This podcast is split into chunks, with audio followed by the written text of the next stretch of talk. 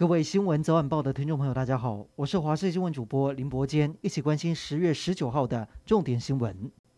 连续三天本土零确诊被打破，今天新增一例本土确诊，还有五例的境外移入。本土个案是一名在新北市六十多岁、从事工程工作的男性，在今年七月十四号接种过第一剂的莫德纳疫苗。他在这个月十六号发烧，十七号一采阳住院，但后续二采都是阴性，阴阳反复，最终在今天确诊，CT 值偏高，指挥中心判定有可能是先前没确诊的旧案，但是感染源不明，还要再追查。而有台干在中国工作时接种两剂的中国国药和科兴疫苗，回来台湾之后又需要出国，竟然卫生所核发了小黄卡给他，还记录了他在中国的接种记录。对此，指挥中心表示会追回小黄卡，并且强调小黄卡只能够注记国人在国内接种疫苗的记录。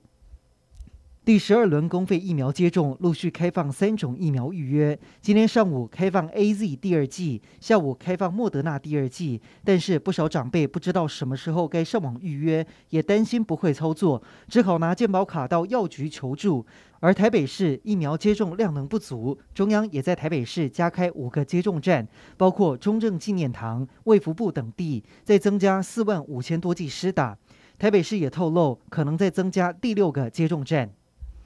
振兴五倍加码券这周进入第二波抽签，今天抽的是面额一千元的国旅券和哀元券，幸运得主也出炉。哀元券中奖的是身份尾数末两码十二五九的幸运民众，一共两万八千多人中签；而国旅券则是抽出六十多万人，分别是身份证后两码八十七零四四十二九七一的幸运儿。随着国内疫情趋缓，加上五倍券、国旅券的热潮，民众已经准备好要享受一场旅行。台北国际旅展也将在十一月十五号开跑，搭配五倍券的热潮，力推住宿餐饮券，让民众抢好康。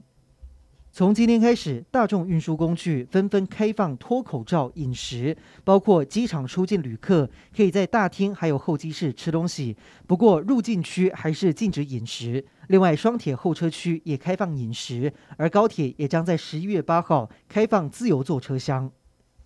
虎豹潭溪水暴涨意外发生已经超过七十二小时，失联的八岁女童以及十五岁的陈姓少女目前还是下落不明。搜救队至少派出三百八十一名搜救人力，不间断地持续搜索。新北市长侯友谊表示，目前十六公里河道几乎都搜索过了，而深水区域也会派员反复寻找，明天会持续派人，不放过任何机会。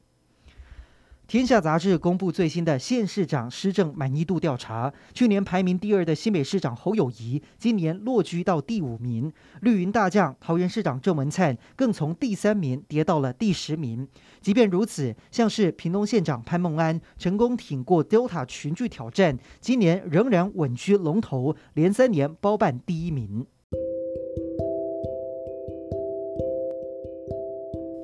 以上就是这一节的新闻内容，感谢您的收听，我们再会。